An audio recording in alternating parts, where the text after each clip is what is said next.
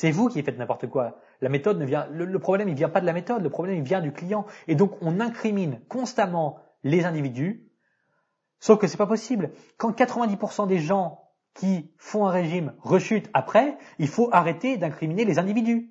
Et vous, il faut arrêter de vous faire avoir par des conneries sans nom. Si 90% des gens se plantent, le problème ne vient pas des individus consommateurs, le problème vient de la méthode à la base.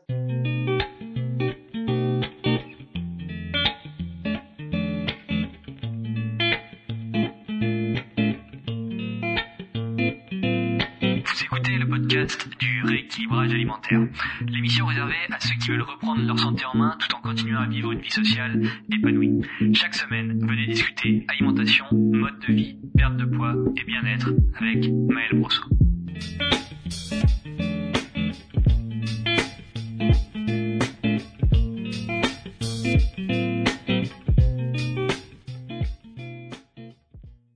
Sur le podcast du rééquilibrage alimentaire. Je suis Maël Brosseau du site le-rééquilibrage-alimentaire.com et aujourd'hui c'est le tout premier épisode pour l'année 2021. Alors quoi de mieux pour introduire cet épisode qu'un peu d'honnêteté et de contexte autour de cette émission? On rentre directement dans l'année, on rentre directement dans les podcasts, on rentre directement dans le sujet.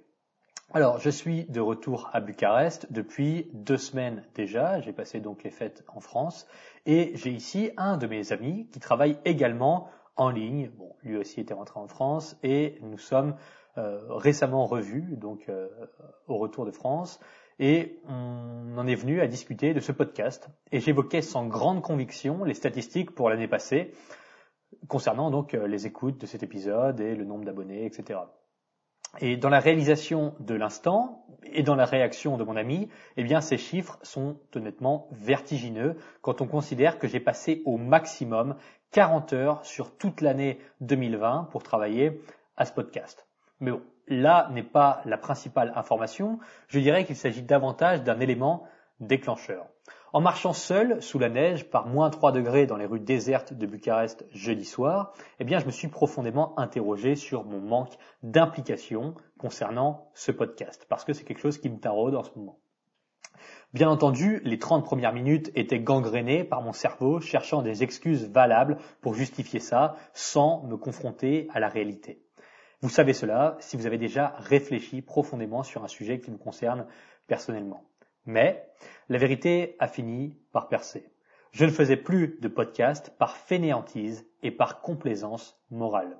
Une façon très vulgaire de le dire serait simplement d'avouer que j'avais la flemme.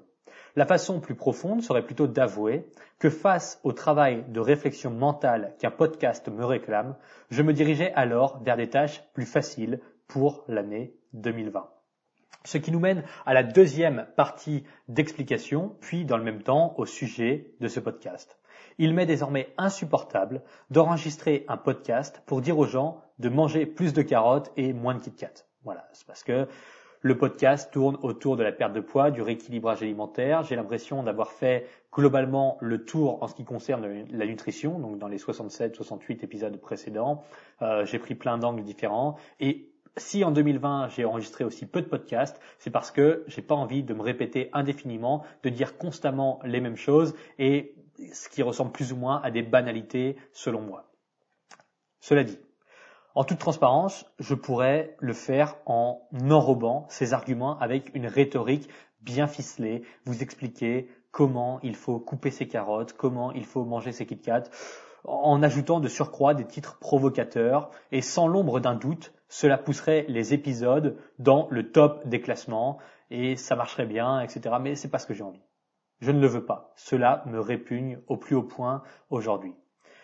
En conclusion de cette introduction, je faisais beaucoup moins de podcasts par exigence personnelle par interdiction formelle d'enregistrer pour raconter des banalités mondaines. M'étant placé de façon autonome dans ce schéma de création, je savais qu'entreprendre l'enregistrement d'un épisode me réclamerait un effort mental soutenu. Et c'est pour cela que je ne publiais presque plus de podcasts. Bon, super, je vous ai exposé le fruit de ma promenade nocturne. Maintenant, pourquoi cela a de l'intérêt pour la suite? Eh bien, en vérité, c'est Dostoïevski qui fera le pont entre ma réflexion individuelle et la grande hypocrisie de la perte de poids que j'évoque dans le titre de cet épisode. à quel point mon introspection est généralisable dans un contexte de transformation physique et même de projet personnel, quel qu'il soit. L'extrait que je vais vous citer, de façon relativement décontextualisée, est tiré d'une conversation entre deux personnages du roman Les frères Karamazov de Dostoïevski. Laissez-moi simplement le temps de retrouver la page. Voilà, très bien, je l'ai devant moi. Je vous cite. Non, ce n'est pas à propos de Diderot. Surtout, ne vous mentez pas à vous-même. Celui qui se ment à soi-même et écoute son propre mensonge va jusqu'à ne plus distinguer la vérité ni en soi, ni autour de soi. Il perd donc le respect de soi et des autres. Ne respectant personne, il cesse d'aimer. Et pour s'occuper et se distraire, en l'absence d'amour, il s'adonne aux passions et aux grossières jouissances. Il va jusqu'à la bestialité dans ses vices. Et tout cela provient du mensonge continuel à soi-même et aux autres. Celui qui se ment à soi-même peut être le premier à s'offenser. On éprouve parfois du plaisir à s'offenser, n'est-ce pas? Un individu sait que personne ne l'a offensé, mais qu'il s'est lui-même forgé une offense, noircissant à plaisir le tableau, qu'il s'est attaché à un mot et a fait d'un monticule une montagne. Il le sait. Pourtant, il est le premier à s'offenser, jusqu'à en éprouver une grande satisfaction. Par là même, il parvient à la véritable haine. Mais levez-vous, asseyez-vous, je vous en conjure, cela, c'est aussi un geste faux. Alors voilà l'extrait donc des frères Karamazov qui va me servir plus ou moins de support pour la suite de ce podcast. Ce texte émane bien entendu d'une réflexion bien plus profonde que celle que je vous ai partagée en introduction. C'est juste un petit paragraphe dans un livre qui fait plus de 1000 pages, mais je souhaite simplement vous en partager les deux angles principaux. Premier angle, les trois angles principaux, pardon, excusez-moi. Le, premier angle étant le mensonge à soi-même que le Staré évoque donc dans euh, la première partie du paragraphe. Ensuite, c'est la boucle de l'échec acceptable. Et enfin, troisième point, la complaisance plaintive du XXIe siècle. Comment ces trois choses constituent la grande hypocrisie de la perte de poids? Puis le rôle volontaire et involontaire des professionnels qui vous conseillent dans l'entretien de ce mensonge permanent vis-à-vis de leurs clients. C'est ce que nous allons voir dans ce podcast. Et sans plus tarder, on commencera directement par le premier de ces trois points, qui est donc le mensonge à soi-même. C'est une notion que j'ai détaillée avec précision dans une vidéo YouTube récente que vous avez peut-être vue, mais on va en faire un petit tour ici. Vous n'avez pas besoin de chercher très loin dans votre vie pour trouver des situations dans lesquelles vous agissez de façon contraire à ce que vous devriez réellement faire. Par exemple, si vous voulez améliorer la qualité de votre sommeil, vous n'avez rien à faire avec votre smartphone dans le lit. Vous ne devriez même pas jeter un œil à un écran moins d'une heure avant d'aller vous coucher. C'est clair et net. On le sait très bien. La science est très claire à ce sujet. Les lumières bleues rendent la qualité du sommeil bien moins efficiente. Donc, dans un objectif d'améliorer votre sommeil, vous n'avez rien à faire devant un écran moins d'une heure avant d'aller vous coucher. C'est clair, c'est net, c'est précis. Et pourtant, et pourtant, votre cerveau arrive à vous convaincre presque rationnellement qu'il est indispensable de le faire. Je prends l'exemple de mon père qui s'endort littéralement tous les soirs devant la télé à 2 ou 3 heures du matin pour se réveiller à 7h15 avant d'aller travailler. Non seulement il le fait depuis au moins 30 ans, mais il s'est surtout persuadé que c'est indispensable pour s'endormir. Quand bien même, dans certaines situations, des événements extérieurs le font se coucher à 23 heures, et il découvre presque innocemment le lendemain que son sommeil était de meilleure qualité en dormant plus et en ne s'endormant pas devant la télé. Il se ment à lui-même et il le fait à son insu. Pour dormir mieux, il devrait se coucher plus tôt, mais son circuit de récompense immédiate dans le cerveau et surtout son circuit d'habitude inconsciente lui pousse à regarder des émissions triviales jusque tard dans la nuit. Dans un contexte de perte de poids, cela revient à justifier des comportements d'auto-sabotage. Cette fois-ci, je prends mon exemple. Vendredi soir, en revenant du bar à 22 heures, je suis censé me faire à manger puis me coucher parce que j'avais entraînement de boxe donc le lendemain matin, le samedi matin. Comme un idiot, je commande une pizza pimentée. D'accord Sachant pertinemment que cela risque de me faire mal au ventre le lendemain. Eh bien, j'imagine que vous avez la suite, pas loupé. En me levant le samedi matin, je suis plié en deux, j'ai mal au ventre, j'arrive pas à digérer cette pizza pimentée. Mais heureusement, heureusement, je me suis forcé à aller m'entraîner à la boxe pour me donner une bonne, leçon, une bonne leçon. Mais c'était clairement débile. Je me suis saboté par simple flemme de faire cuire du riz et du poulet.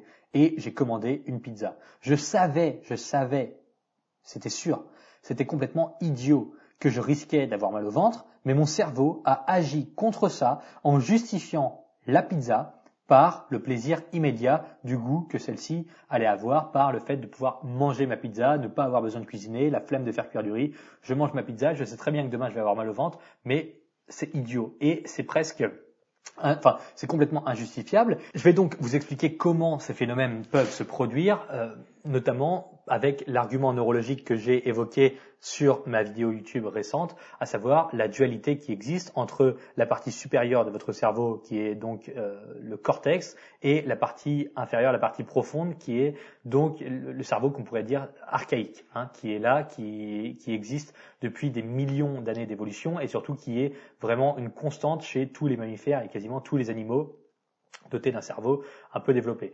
Bon, donc on a la partie archaïque du cerveau qui est la partie émotionnelle, qui est la partie réactionnelle, c'est-à-dire que c'est celle qui est profondément reptilienne et qui va vous faire réagir en fonction d'un événement et qui va prendre le contrôle sans que vous ayez de réflexion à faire, sans que vous ayez de calcul à faire, c'est celle qui est la plus rapide. Donc par exemple, il y a un lion dans la savane, on se projette 100 000 ans en arrière, il y a un lion dans la savane, je ne vais pas avoir besoin de réfléchir par où je pars, c'est cette partie du cerveau, c'est la partie du cerveau archaïque qui va dire, ok, là il faut courir et je n'ai pas besoin de réfléchir moi consciemment à dans quel endroit je vais m'enfuir, je m'enfuis directement.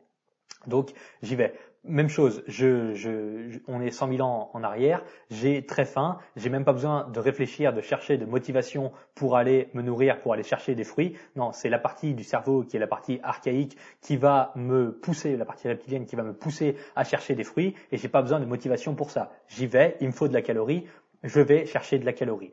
Maintenant, avec les années d'évolution, on a le cortex, qui est toute cette partie qui englobe le cerveau archaïque, qui est la partie décisionnelle, qui est la partie qui euh, nous, euh, nous, permet d'avoir euh, des interactions sociales qui sont bien plus développées que le reste des animaux, qui nous permet de nous projeter dans le futur, le passé et le présent qui nous permet d'avoir conscience de nous-mêmes et conscience de notre environnement. Et donc cette partie-là, elle est déjà de 1 très énergivore et elle est surtout ici pour rationaliser les choses, pour essayer de comprendre le monde et pour essayer d'assimiler le monde.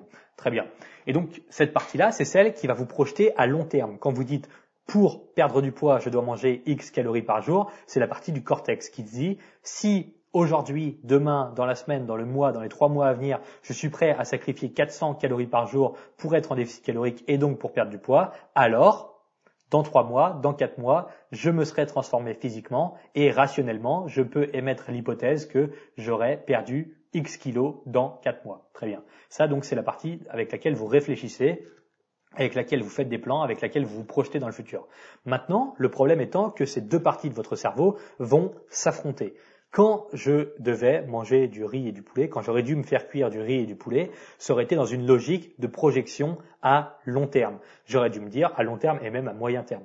J'aurais dû me dire, Maël, tu vas te faire cuire du riz et du poulet, comme ça tu vas avoir des bons apports caloriques, demain tu vas être en forme pour aller à la boxe et tu vas mieux performer. Ce qui s'est passé, c'est que mon cerveau archaïque a été, a été amadoué par cette espèce de séduction de la pizza pimentée et le goût et le plaisir qu'elle va m'apporter, le fait que je n'ai pas besoin de préparer à manger, donc je n'ai pas d'effort à fournir pour préparer la nourriture, elle va m'être livrée directement. Et donc, mon, la partie du cerveau qui est archaïque a corrompu la partie du cortex et donc j'ai été pris d'assaut par le plaisir immédiat alors que j'aurais dû, dans un objectif de long terme, dans un objectif de santé, dans un objectif cohérent, me faire cuire du riz, du poulet et des légumes pour manger correctement et donc être en forme le lendemain. Et donc c'est ici que se trouve tout le problème, c'est un problème de mensonge à soi-même. Pourquoi? Parce qu'on a une opposition nette et précise entre ce que l'on veut et entre, euh, entre la façon dont on agit. Ce que l'on veut peut être assimilé à la partie du cortex du cerveau, c'est-à-dire je veux perdre du poids, et comment on agit en opposition à cela, en l'occurrence je commande une pizza, c'est donc désaligner ce que je veux et ce que je fais n'est pas constamment aligné et quand ça se désaligne, eh bien ça crée une opposition frontale entre ce que je fais et ce que je veux.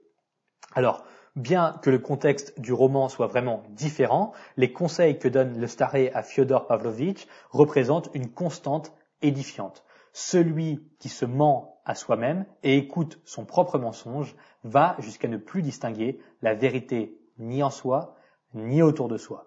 Et pour pallier à ce problème, on invente des corruptions mentales, en disant que le burger était un cheat meal, bien mérité par exemple, en disant que la pizza, la pizza sera brûlée demain à l'entraînement, en disant que la pluie nous empêche d'aller courir parce que ça mouille, en disant que la chaleur nous empêche d'aller marcher parce que c'est chaud, en disant que l'univers s'acharne contre nous parce que ça fait six mois que je suis un déficit calorique et que je ne maigris pas. C'est faux. Je vais nuancer mon propos par la suite, mais tout ça est faux. Votre cerveau justifie son propre objectif, de point, vous faire accumuler de l'énergie pour survivre le plus longtemps possible. Il existe bien entendu des professionnels de l'excuse continuelle, de la complaisance à toute épreuve. Je sais mieux que quiconque que la transformation physique n'est pas une partie de plaisir constante, mais je sais aussi que l'on n'aide pas les gens en les enfonçant dans leurs excuses et dans le confort mental. Ce qui nous permet donc de transitionner sur le second point. Second point étant la boucle de l'échec acceptable. J'ai envie de maigrir. Je commence un régime pour perdre 14 kilos. Après 8 semaines de calvaire, j'ai perdu 6 kilos. Bon, c'est déjà pas mal. Certes, on est loin de mon objectif, mais je n'en peux plus de souffrir avec ce régime sans sucre. J'accepte le deal et repars vers mes anciennes habitudes avec moins 6 kilos sur la balance. Et là, bim, échec acceptable. Évidemment, le schéma est bien connu. La frustration extrême me pousse à manger un maximum après mon régime. Je reprends 7 kilos en 3 mois. C'est trop. J'ai repris 7 kilos alors que je voulais en perdre 14, j'en ai perdu 6. Bon. Eh bien, c'est trop. Donc, je veux à nouveau éliminer. Je sais ce qui m'attend. C'est un nouveau régime. Donc, je vais même reprendre 3 kilos à cause du stress. Rien que l'idée de refaire un régime me stresse et me pousse à manger plus. Je m'engage dans mon régime. Cette fois-ci, il y a 18 kilos à éliminer. C'est plus dur que la dernière fois. Je perds quand même 5 kilos et décide de faire une pause pour souffler. Et là, à nouveau, échec acceptable. Le poids remonte, c'était sûr, et maintenant la vie de cette personne que je viens de décrire, c'est rythmé par les régimes yo-yo qui vont être dommageables pour sa santé physique et mentale. En grande partie parce que ce que j'appelle l'échec acceptable est de mise. Vous ne devez pas accepter l'échec comme une option valable. C'est à nouveau une perversion de votre cerveau pour retourner vers un confort de court terme qui sera votre enfer de demain. L'hypocrisie de la perte de poids est ici. Il y a une différence fondamentale entre ces deux choses. La première étant, je voulais perdre 14 kilos, mais je n'en ai perdu que 6. Pas mal. Mais mon régime est trop dur. Donc j'arrête et je reprendrai plus tard. Et ça, c'est l'échec acceptable. Contre la deuxième chose qui est, je voulais perdre 14 kilos, même chose, je n'en ai perdu que 6. Pas mal, mais mon régime est trop dur je dois trouver une méthode qui me correspond vraiment. Je veux vraiment y arriver, mais pas avec autant de frustration, ce n'est pas viable à long terme. Ça, cette deuxième situation, ça n'est pas l'échec acceptable. Ça s'appelle de la cohérence, de la remise en question et la réadaptation d'un objectif par rapport à un événement donné, en l'occurrence un régime trop restrictif. Je ne vais pas arrêter et puis reprendre plus tard. Non, je vais continuer en faisant les choses correctement en trouvant un moyen d'atteindre mon objectif sans me déclarer en échec. Dans cette seconde situation, il n'y a pas d'échec. Au contraire, c'est l'apprentissage d'une erreur. Bravo, vous avez pratiqué, bravo, vous avez agi, on s'en fiche de savoir si c'était absolument parfait ou idéal, ce qui compte, c'est que vous avez bougé. Action, puis réaction. Ah, vous étiez trop frustré pendant le régime? Ok, qu'est-ce qu'on peut faire? Et on se pose sincèrement la question. Ah, vous aviez vraiment peu d'énergie? Ok. Qu'est-ce qu'on peut faire? À nouveau, on se pose la question. Ah, vous ne savez pas comment gérer les repas en extérieur? Ok. Qu'est-ce qu'on peut faire pour ça? Qu'est-ce qu'on peut faire pour continuer à progresser sans se saboter, sans s'annoncer en échec? L'échec n'est pas acceptable. Les erreurs, les chutes, les questions, oui. Heureusement que vous en avez. Si vous faites tout parfaitement depuis le début, Soit vous n'agissez pas, soit vous n'avez pas besoin de moi.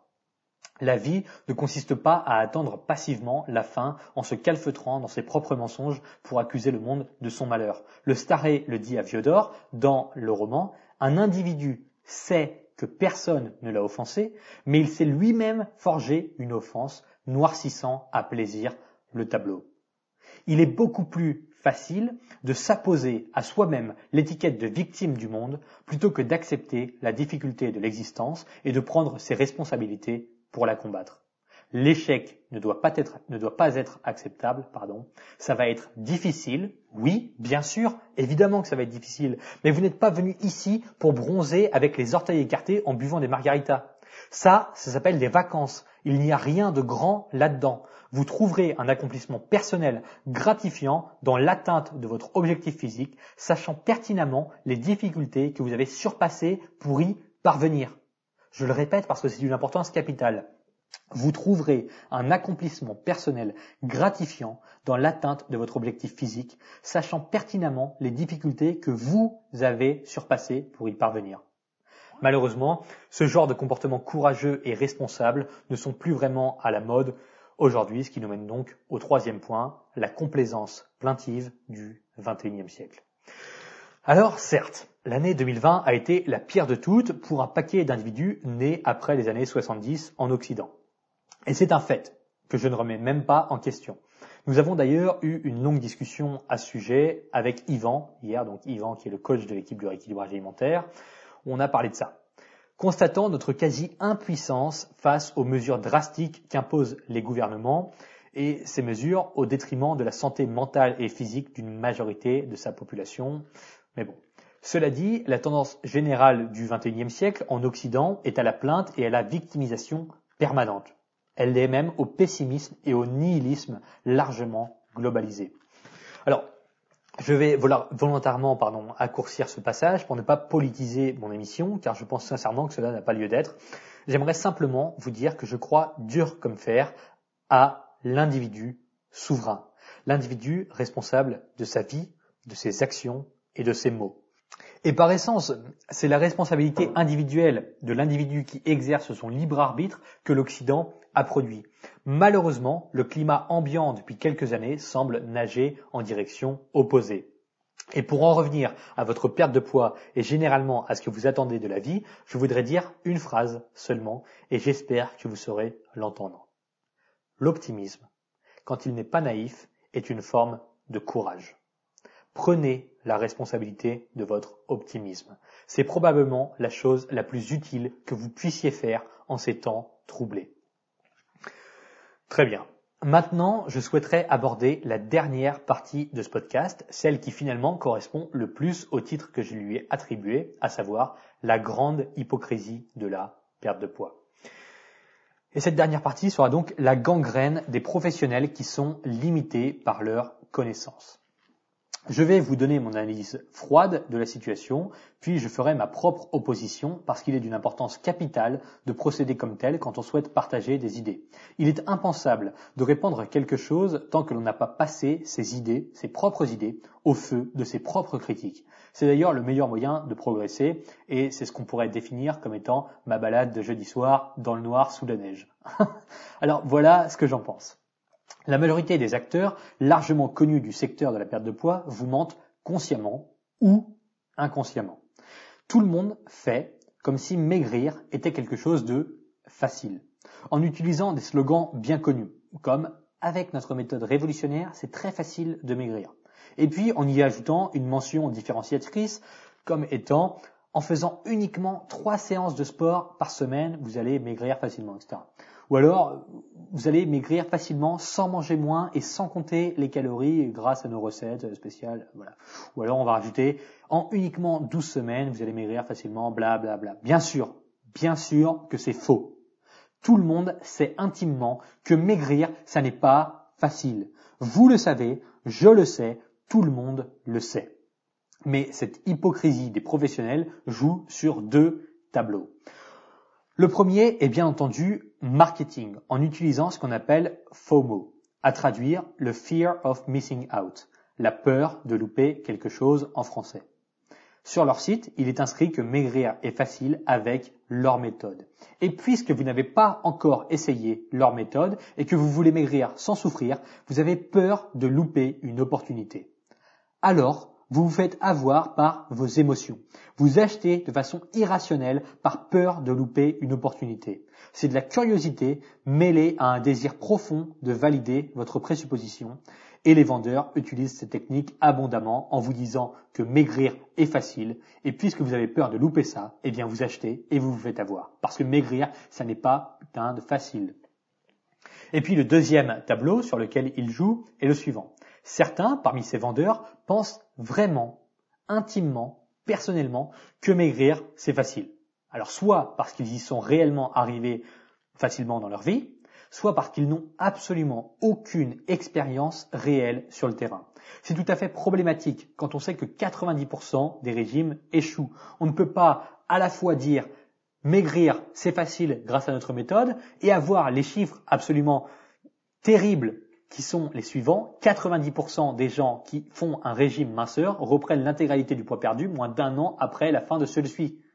Ça n'est pas cohérent. Ça n'est pas possible de tenir deux discours diamétralement opposés comme ceci. Entre ce que l'on dit et la réalité, il y a une distance absolument abyssale. Donc ça n'est pas possible. La grande hypocrisie se joue alors à la frontière entre la bonne et la mauvaise foi. Et c'est pour cela que c'est extrêmement vicieux. Chacun jugera en son âme et conscience ce genre de pratique. Il me semblait juste important de vous exposer à cette analyse.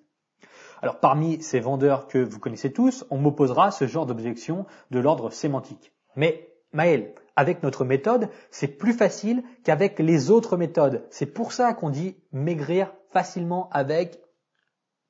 Bon, d'accord. Pourquoi pas? Je peux entendre un truc pareil, mais c'est de la malhonnêteté intellectuelle.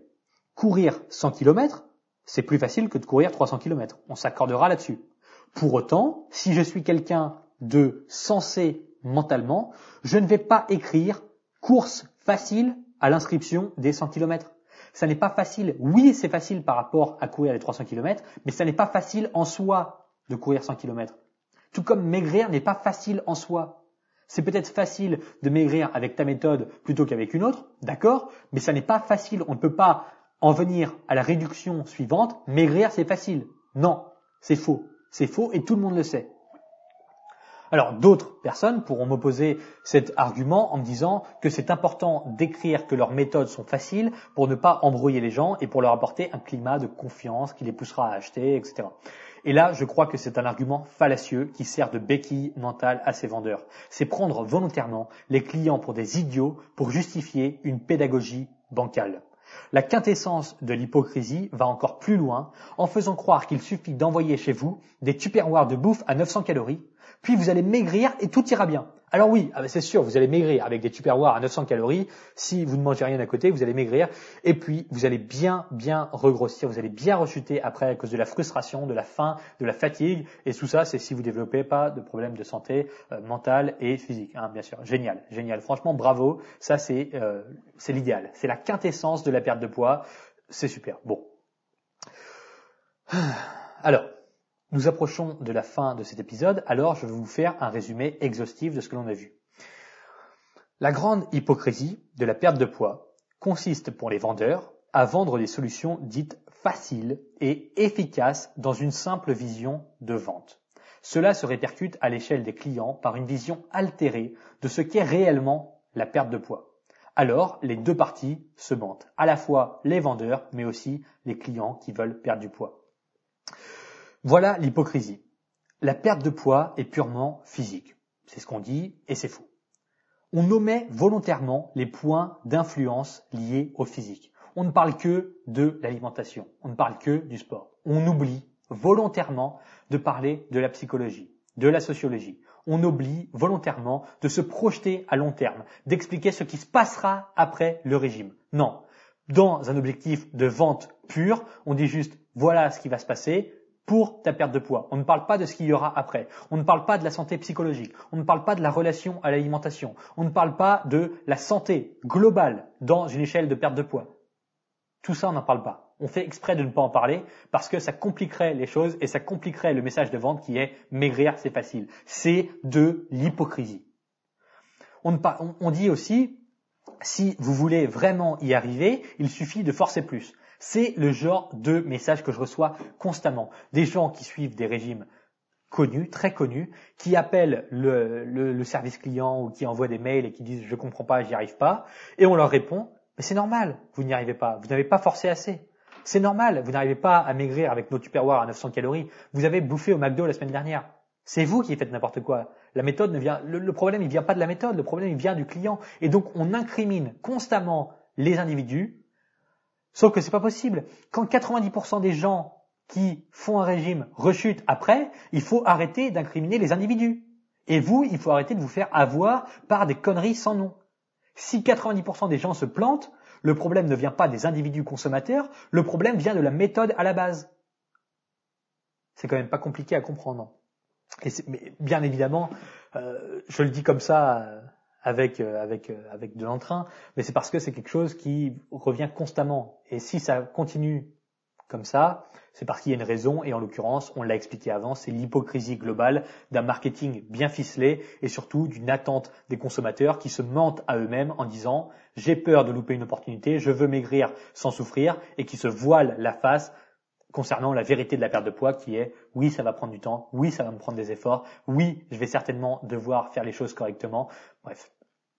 Enfin, on a encore dans l'hypocrisie les échecs qui sont acceptables et qui relèvent uniquement du client. Bon, c'est hypocrite aussi.